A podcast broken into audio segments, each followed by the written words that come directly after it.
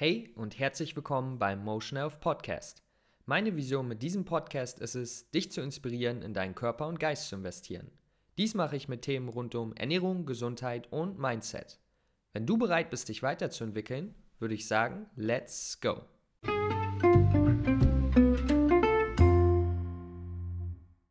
Ich begrüße euch, Freunde. Lukas hier am Start. Ich hoffe, es geht euch gut. Ihr habt einen schönen Tag. Und heute sprechen wir über Omega-3 bei einer veganen Ernährung, ja, worauf man achten muss, äh, wozu wir die eigentlich brauchen, die Omega-3-Fettsäuren, ähm, was die rein pflanzliche Ernährung da machen kann.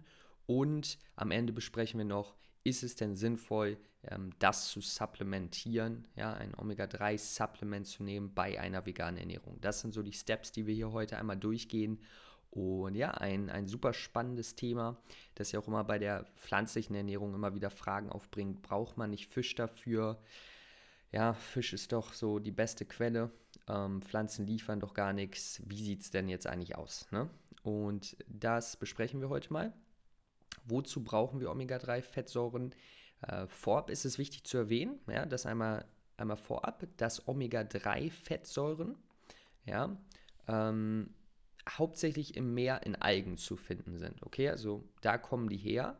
Und jetzt hört man natürlich immer, okay, Fisch ist die beste Quelle für Omega-3-Fettsäuren. Ja, ist eine sehr gute Quelle, aber nur, weil die Fische regelmäßig Algen essen. Das heißt, wenn Leute sagen, okay, äh, Omega-3 findest du nur in Fischen, dann sind sie nicht 100% informiert, nicht schlimm, jeder kann dazu lernen, äh, aber es ist nicht ganz korrekt, weil die Quelle liegt in der Pflanze und ohne jetzt also weitere Aspekte zu besprechen, ist es, sage ich mal, rein aus der Sicht der Umwelt, wenn man jetzt einfach mal ähm, Verschmutzung der Meere bzw. Überfischung, ähm, was ja ein Thema ist, mit reinbezieht, dann ist es so also auch definitiv sinnvoll, auf die, egal ob vegan oder nicht, auf die ähm, pflanzliche Quelle zurückzugreifen, weil das natürlich ja sozusagen man so den Mittelmann rausstreicht und direkt an der Quelle ansetzt.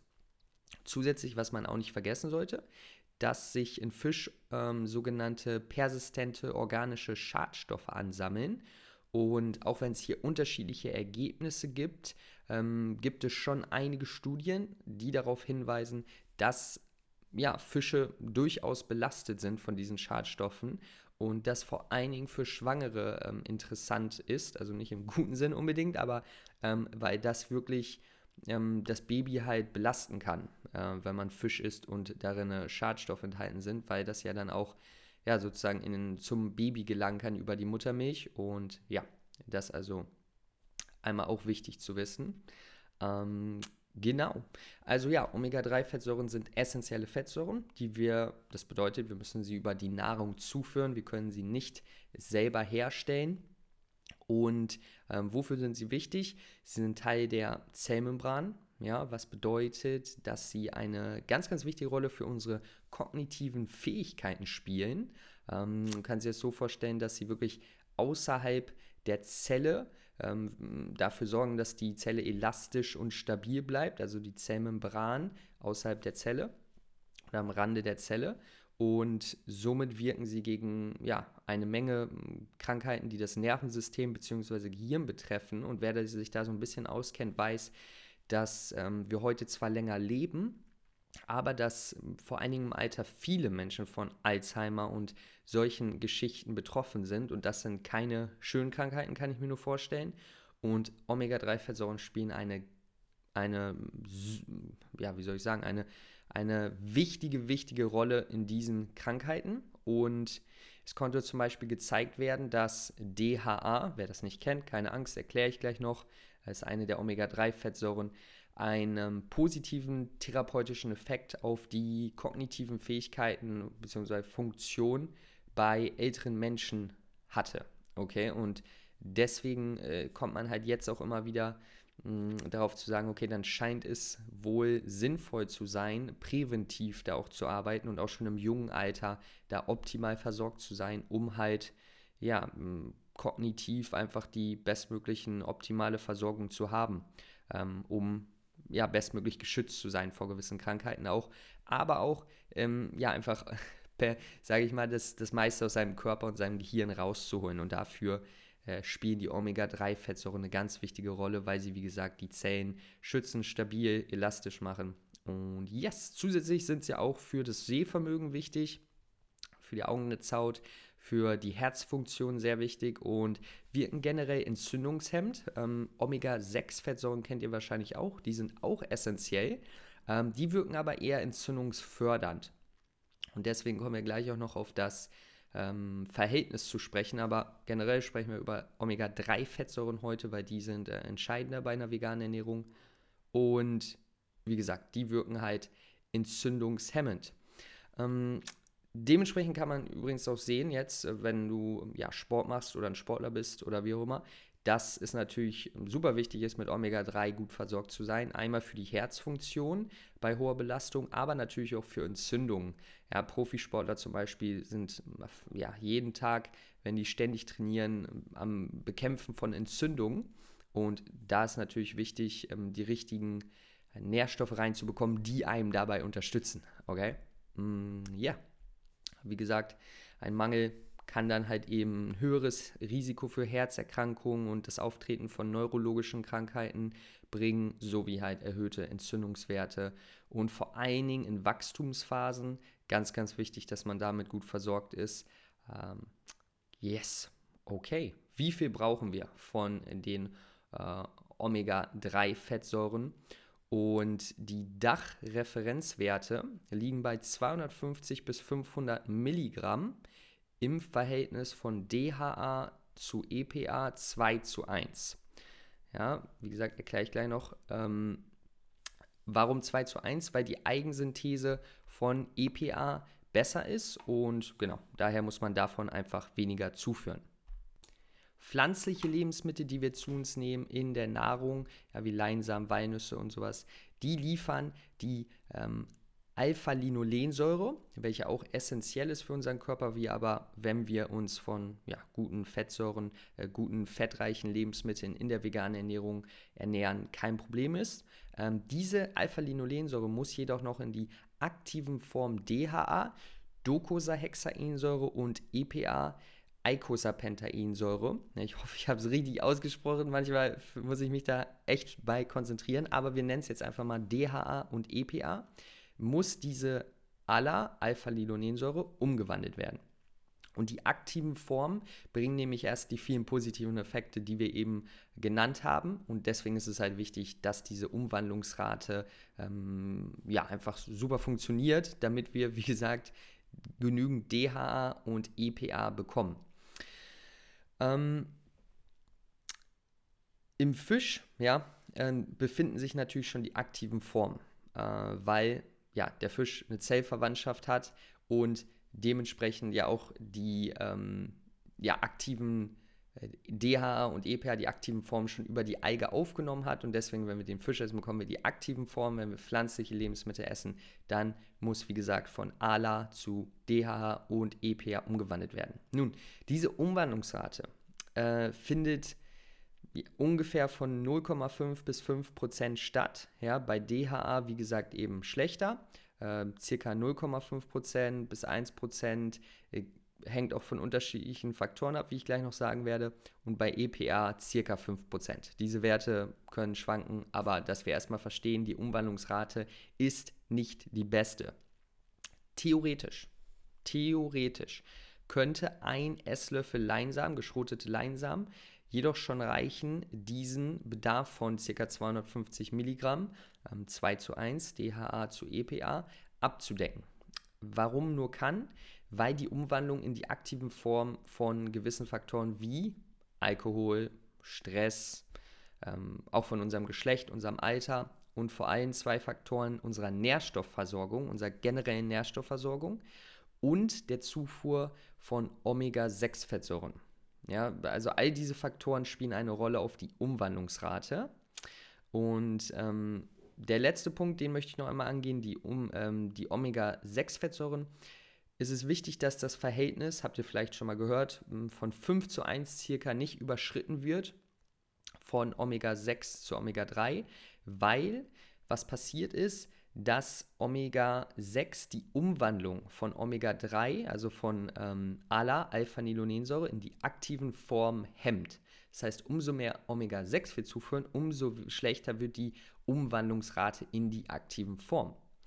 Und dass wir zu viel Omega-6 zu uns nehmen, ähm, ist Realität, weil ähm, vor allen Dingen in verarbeiteten Produkten mehr Omega-6 steckt, ja, und in, in, fettreichen Produkten und dann Ölen, die zugeführt wurden, ähm, steckt oft mehr Omega-6 und ähm, zum Beispiel Sonnenblumenöl ist ein, ein Beispiel.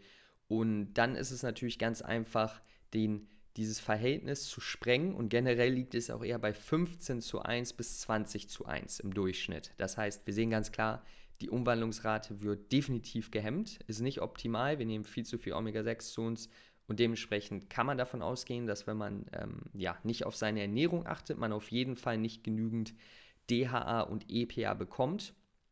Vor allen Dingen jetzt bei einer veganen Ernährung, aber kann auch bei einer Mischkost sein. Ja? Also wie gesagt, aber ich konzentriere mich natürlich jetzt auf die pflanzliche Nahrung. Um, genau. Quellen wie zum Beispiel Leinsamen, Chiasamen, Hanfsamen, Walnüsse, das sind so die vier besten, liegen äh, gut unter dem Verhältnis von 5 zu 1 und haben neben diesem Vorteil, dass sie also die Umwandlungsrate ähm, ja einfach nicht stören und die Umwandlung so gesehen gut unterstützen, sind sie natürlich auch so sehr gesunde Lebensmittel. Auch, also wenn sie jetzt diesen Vorteil nicht hätten, äh, würde ich sie trotzdem jeden Tag essen. Ähm, aber genau, wie gesagt, das ist ein Punkt, das Omega-6 zu Omega-3-Verhältnis am besten nahezu ja, 1 zu 1 sozusagen, dass man also, das ist so das Beste, dass man sozusagen ähm, ein Verhältnis von 1 zu 1 hat, aber generell ist immer der dieser Rahmen 5 zu 1, Omega-6 zu 3. Und wie gesagt, das geht auch relativ schnell, wenn man Sonnenblumenkerne isst, Kürbiskerne, was ja super Lebensmittel sind. Und da kommt es halt ein bisschen, okay, muss man ein bisschen drüber nachdenken. Wie sieht es jetzt generell mit der Versorgung bei Veganern aus und wie könnte man theoretisch jetzt auch sein ähm, Omega-3-Wert messen? Ja, das will ich nochmal kurz ansprechen. Wie gesagt, generell essen die meisten Veganer mehr Omega-6 als 3. Einerseits durch verarbeitete Produkte, aber auch andererseits durch pflanzliche Produkte wie Sonnenblumenkerne, Kürbiskerne, Mandeln, bla bla bla, die einfach mehr Omega-6 als Omega-3 haben. Und so, wenn man dann halt das Wissen nicht hat, nicht darauf achtet, dann passiert es halt sehr schnell, dass man, wie gesagt, das Verhältnis sprengt, die Umwandlungsrate nicht optimal ist und man nicht genügend DHA und EPA bekommt, was ja problematisch sein kann. Wie kann man das testen? Äh, ein Test ist der HS-Omega-3-Index. Und bei diesem kann man sehen, wenn man ähm, unter 4% liegt, ja, auf der Skala sozusagen, dann ähm, sollte man auf jeden Fall seinen Bedarf, ähm, seine, seine Zufuhr über ein Supplement erhöhen, kurzfristig auch höher. Hier gebe ich jetzt keine Empfehlung, weil das natürlich was, was man individuell absprechen muss, am besten natürlich auch mit einem Arzt oder so. Ähm, wenn man zwischen 4 und 8 Prozent liegt, hat man, ja, ist man so in der Mitte und ist auf jeden Fall besser als unter 4, aber optimal ist, wenn man über 8 Prozent bekommt, denn hier hat man den optimalen Schutz vor Herzerkrankungen und das sollte sozusagen das Ziel sein. Und ähm, je nachdem, wo man auf der Skala ist, sollte man halt anpassen, wie man supplementiert, vor allen Dingen auch, wie viel man supplementiert. Das ist also ein ganz wichtiger Punkt. Ähm, ich werde diesen Test jetzt auch demnächst machen, werde das natürlich auch mal dann ähm, darüber erzählen, wie das bei mir ist, weil ich supplementiere momentan auch. Um, dazu gleich mehr. Und genau, das ist also ein Test. Generell wichtig zu wissen bei Veganern. Generell es ist möglich, über die pflanzlichen Lebensmittel äh, seine aktiven Omega-3-Fettsäuren zu bekommen aber es kann durch gewisse Faktoren eingeschränkt sein, schwerer gemacht werden und äh, man müsste es halt einfach testen oder auf Nummer sicher gehen und supplementieren. Ähm, und momentan gibt es einfach noch ein bisschen Arbeit zu tun wissenschaftlich, damit man herausfinden kann, brauchen vegane, gesunde, junge Menschen denn wirklich ein Supplement oder können die, haben die eine sehr gute Umwandlungsrate und daher reicht das? Das sind so Fragen, wie gesagt, ne, die halt noch nicht super beantwortet sind. Und deswegen könnte man sagen, dass bei Leuten, die keinen starken Mangel haben, es eher eine Vorsichtsmaßnahme ist zu supplementieren. Plus äh, natürlich aber auch ein Bonus für die kognitiven Fähigkeiten, weil da sieht man schon, dass eine, ein Supplement oft ja einfach helfen kann, ähm, die kognitiven Skills zu erhalten. Und genau, daher auch interessant. Für, wie ich schon vorhin gesagt habe, Menschen in besonderen Lebensphasen, die schwanger sind, die stillen, Neugeborene oder auch bei Krankheiten ist ein Supplement oft super hilfreich und notwendig, äh, bei Veganern vor allen Dingen. Und da nimmt man meistens auch höhere Mengen. Deswegen, das ist alles ja, etwas, was man individuell absprechen sollte. Aber einfach mal so als Information. Okay, kommen wir langsam zum Ende der Episode. Jetzt möchte ich noch einmal kurz sagen, benutze ich ein Supplement? Solltest du ein Supplement benutzen? Wenn ja, was? Wie, wie es denn jetzt eigentlich? Ich persönlich nutze äh, ein Supplement von der Firma Norsan. Und das ist ein Algenöl, ja, also ein offenes Öl. Es gibt auch Tabletten, aber die habe ich davor mal benutzt und ich finde das Öl eigentlich ähm, ja, ganz gut. Ist auch von den Inhaltsstoffen besser, würde ich sagen. Deswegen benutze ich das und ich, bei dem Supplement, was ich benutze, ähm, bekommt man für ein Teelöffel 2 Gramm, das heißt 2000 Milligramm ähm, 2 zu 1 DHA zu EPA. Ja? Und von daher ist das ein, ja, eine super Menge. Ich persönlich benutze ähm, einen halben Teelöffel. Wie gesagt, das ist jetzt auch keine Empfehlung, aber das benutze ich persönlich. Das ist dann also ein, also 1000 Milligramm. Ähm, ist über der Empfehlung von der, ähm, ja, von den Dachreferenzwerten. Aber man muss immer wissen, nur weil man jetzt mehr als die Referenzwerte benutzt, heißt es das nicht, dass man sich jetzt erstmal was Schlechtes tut. Meistens ist es sogar eher notwendig, wie bei den äh, Vitamin D-Empfehlungen, die oft viel zu niedrig sind. Ähm, und es gibt halt verschiedene wissenschaftliche Einsichten und daher, nur weil jetzt eine ähm, Gemeinschaft irgendwas sagt, heißt es nicht immer, dass das jetzt der optimal beste Wert ist und dass es nicht andere wissenschaftliche Erkenntnisse gibt, die auch mit einem anderen Wert positive Effekte finden können. Und wie gesagt, wenn du dich vegan ernährst oder jemanden kennst, ähm, dann ist das Supplement eins, das ich empfehlen kann. Ich arbeite mit denen auch zusammen. Ja, habe glaube ich noch nie irgendwie mit einer Supplement-Firma zusammengearbeitet, aber da ähm, ja, finde ich das super cool, was die machen, sehr professionell und habe mich mit denen auch ausgesprochen und alles. Und deswegen für alle Follower hier von Motion Health, alle, die zuhören, gibt es einen 15% Rabatt auf die erste Bestellung bei norsan.de, N-O-R-S-A-N.de mit dem Code großgeschrieben EM und dann 736. EM736 kriegt ihr 15% auf eure erste Bestellung, ja, und wie gesagt, ich bin vollkommen überzeugt, deswegen mache ich sowas auch, sonst würde ich sowas eigentlich ehrlich gesagt nie machen, aber dafür halt ein kleiner Goodie für euch und ihr könnt das äh, einbauen, wenn ihr da die Vorteile gesehen habt, euch selber informiert habt. Wie gesagt, ähm, ist eine gute Sache, man schadet sich nicht und ja, man äh, bekommt noch einige positive Effekte. Kleiner Tipp noch dazu, falls ihr euch entscheidet, das Supplement zu nehmen, äh, am besten mit einer fettreichen Mahlzeit essen, können ein paar Nüsse sein, können aber auch eine Mahlzeit sein, wo ihr dann Avocados oder was auch immer esst, weil das die Absorption einfach erhöht und genau.